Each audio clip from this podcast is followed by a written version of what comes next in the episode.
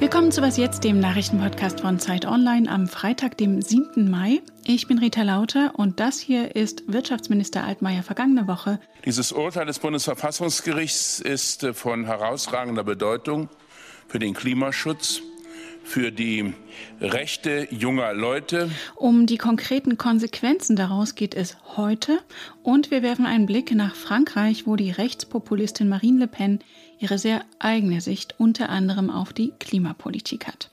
Aber erstmal gibt es wie immer die Nachrichten. Mein Name ist Matthias Peer. Guten Morgen. Bund und Länder haben die Priorisierung bei dem Impfstoff von AstraZeneca aufgehoben.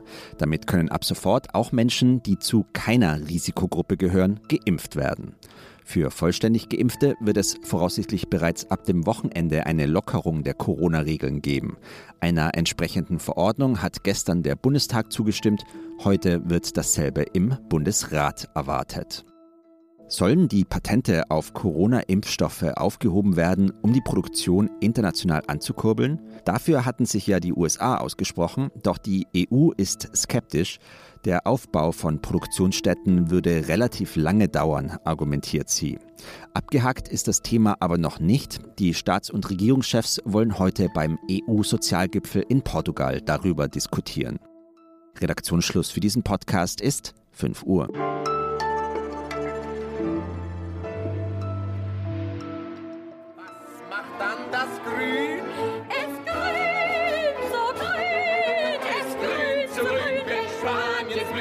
Nicht nur Spaniens Blüten wie hier im 50er-Jahre-Musical My Fair Lady ergrünen, auch die Bundesregierung verfärbt sich von schwarz-rot zu grün. Wirtschaftsminister Altmaier nannte es epochal, die Kanzlerin wegweisend. Es war nämlich ganz erstaunlich, wie die Bundesregierung gefeiert hat, dass ihr das Bundesverfassungsgericht letzte Woche eine, man kann es kaum anders nennen, ordentliche Klatsche verpasst hat.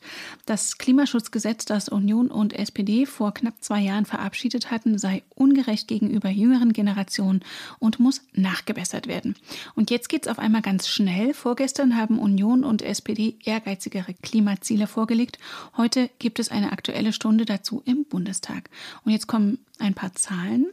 Bis 2030 sollen 65 Prozent Kohlendioxid im Vergleich zu 1990 eingespart werden und ab 2045 soll Deutschland klimaneutral wirtschaften. Das möchte ich besprechen mit unserer Zeitklimaexpertin Petra Pinzler. Hallo. Hallo. Petra, ist die Bundesregierung jetzt plötzlich ergrünt oder schwingt da ein bisschen Angst vor einem Bundestagswahlkampf mit, in dem insbesondere die Union alt aussehen könnte gegenüber den Grünen? Also ich würde sagen, da schwingt unglaublich viel Angst mit, denn die Umfragen gehen für die Union ja immer mehr in den Keller und für die Grünen immer mehr nach oben. Und das Urteil ist damit für die Union jetzt quasi die zweite Chance, doch noch etwas zu tun. Ein bisschen Scheinheiligkeit oder vielleicht sogar sehr viel Scheinheiligkeit ist da natürlich mit dabei, besonders unter anderem bei Wirtschaftsminister Altmaier, der nun in der Bundesregierung in den letzten Monaten immer gebremst hat, wo es nur geht, in vielen kleinen Details. Aber am Ende ist wichtig, was rauskommt. Und wenn Sie das jetzt tun, ist das eigentlich klasse. Wie denn konkret? Und wie schnell? Die haben sich jetzt auf die Ziele geeinigt, aber das muss jetzt natürlich runtergebrochen werden auf die einzelnen Sektoren. Das heißt, man muss ganz konkret sagen, wer soll denn was einsparen? Beim Verkehr, bei den Gebäuden. Und da steckt der Teufel dann doch noch sehr im Detail. Da ist vieles auch noch nicht ausdiskutiert und da wird sich die Große Koalition, glaube ich, noch mal ordentlich krachen hinter den Kulissen. Ja, und was ist denn da so im Gespräch? Bundesumweltministerin Schulze von der SPD hat ja schon mal angekündigt, es wird darum gehen, wie wir leben, wie wir produzieren, wie wir heizen, wie wir uns fortbewegen. Was kommt da auf uns zu? Es geht ganz konkret darum, dass ganz viele Bereiche des Lebens CO2-neutral werden müssen. Und wenn wir schauen, wo wir überall noch CO2 in die Luft pusten, dann ist das natürlich bei der Art und Weise, wie unsere Heizung häufig funktioniert. Die muss klimaneutral werden, möglichst schnell. Wir müssen möglichst schnell auf E-Autos umsteigen oder vielleicht besser sogar noch den öffentlichen Nahverkehr ausbauen. Da haben wir schon zwei Bereiche. Beim Fliegen geht es weiter. Also es geht tatsächlich um ganz viel, was wir im Leben tun und demnächst dann vielleicht ändern sollen. Bis hin beispielsweise zum Fleischkonsum. Und glaubst du, mit diesem doch jetzt recht zügig kommenden kommenden geplanten neuen Gesetz ist der Klimaschutz aus dem Wahlkampf raus? Ich hoffe, der Klimaschutz wird jetzt zu dem Thema im Wahlkampf, denn jetzt geht es konkret darum, was wir tun. Und darüber sollen sich die Parteien streiten. Und je mehr sie das tun, desto besser, weil das dann dazu führt, dass wir die besten Lösungen kriegen. Danke dir, Petra. Danke. Tschüss.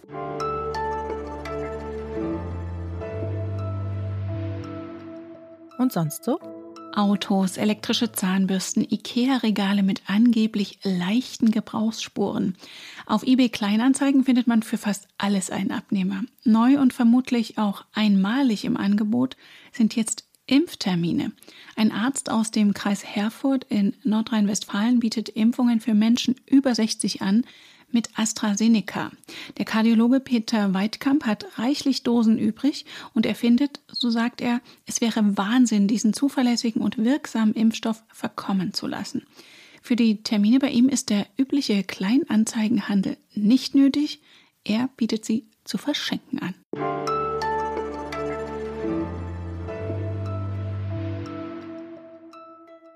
Sie ist die wohl umstrittenste Politikerin Frankreich, die mindestens rechtspopulistische Marine Le Pen.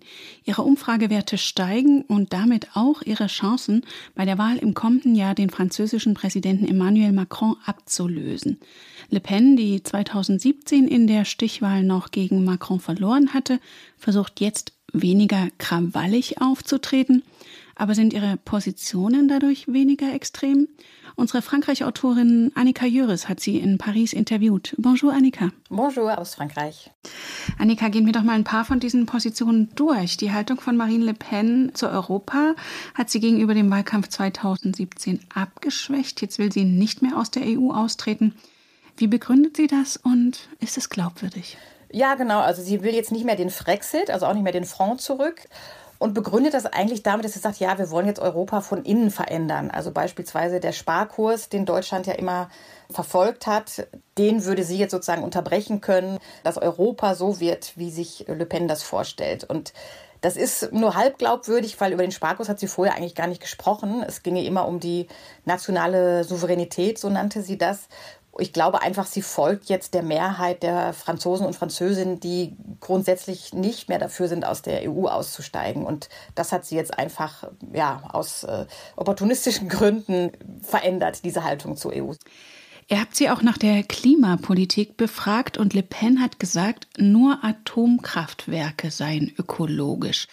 Hat sie damit sich diskutieren lassen? Nein, überhaupt nicht. Man muss dazu sagen, dass sie überhaupt äh, nicht so richtig mit sich diskutieren lässt. Also sie lässt eigentlich relativ viele falsche Informationen los. Beispielsweise, dass der Strompreis in Frankreich so teuer wäre wegen der Windräder. Das ist absolut falsch. Der Strompreis ist gestiegen, weil die Atomkraftwerke so alt sind und repariert werden müssen. Aber das hält sie nicht davon ab, ihre falschen äh, Vorstellungen, die wir auch im Interview selbst direkt korrigiert haben, das weiter zu postulieren. Also ihr Umweltprogramm besteht eigentlich daraus, äh, Atomkraft weiter auszubauen und Freihandelsabkommen einzugrenzen. Das hat ja sicherlich auch seinen ökologischen Nutzen, dieser eine Punkt von ihr. Aber ansonsten will sie eigentlich an allem festhalten. Also sie hält nichts von Grenzwerten für SUVs, sie hält nichts davon, den Fleischkonsum zu verringern. Also sie bezeichnet sich als äh, ökologische Patriotin, aber ihr Umweltprogramm ist eigentlich extrem dünn. Das Programm, das sie selbst am wichtigsten nimmt, ist die Einwanderung. Sie polemisiert gegen das Kopftuch als Störung der öffentlichen Ordnung. Das ist ein Zitat aus dem Interview. Kann sie damit im liberalen Frankreich punkten? Ja, leider kann sie damit punkten inzwischen, weil sie selbst natürlich dafür gesorgt hat, dass das über die Jahre zu einem Thema geworden ist, dass die Franzosen jetzt denken, ja, oh, das Kopftuch ist tatsächlich ein großes Problem. Das ist natürlich absolut äh, absurd und das sagen wir auch im Interview eigentlich. Die großen Probleme sind natürlich wie in Deutschland auch. Also die Corona-Krise, die Klimakrise, die Armut, Arbeitslosigkeit, das sind die großen Probleme und an denen ändert sich natürlich auch äh, mit oder ohne Kopftuch absolut nichts. Aber dieses angstbesetzte Thema schlachtet sie aus und will ja sogar noch weiter gehen und künftig auch Kippas verbieten von jüdischen Mitbürgern. Und das widerspricht natürlich eigentlich extrem dem liberalen Geist Frankreichs, kommt aber inzwischen nach ihren Kampagnen leider relativ gut an. Du hast gerade auch die Corona-Krise angesprochen. Präsident Macron versucht ja jetzt Le Pen das Wasser auch ein bisschen abzugraben und verfügt Corona-Lockerungen, obwohl die Infektionszahlen noch ganz schön hoch sind. Er hat auch vorgestern Groß Napoleons 200. Todestag begangen, der immerhin die Sklaverei wieder eingeführt hatte. Geht sowas auf? Mm, nein, das geht nicht auf, weil das versucht Macron eigentlich schon seit seiner Wahl 2017 mit so großen historischen, symbolischen Aktionen, die er immer wieder gerne macht. Aber es funktioniert nicht und das sieht man ganz einfach in den Umfragen, in denen er ungefähr gleich auf ist mit Le Pen. Also die Rechtsextreme ist so hoch wie noch nie. Sie kommt in einigen Umfragen auf 48 Prozent. Und insofern muss jetzt tatsächlich noch was Großes passieren in diesem Jahr, um Le Pen zumindest den zweiten Wahlgang streitig zu machen und wenn nicht sogar ihren Sieg. Und euer Interview aus der aktuellen Zeit verlinke ich in den Show Notes. Danke dir, Annika. Ja, gern geschehen. Das war was jetzt für heute Morgen. Heute Nachmittag liefere ich Ihnen gern das Nachrichtenupdate nach. Ich bin Rita Lauter. Sie erreichen mich und das gesamte Was jetzt Team unter wasjetzt.zeit.de. Danke fürs Zuhören.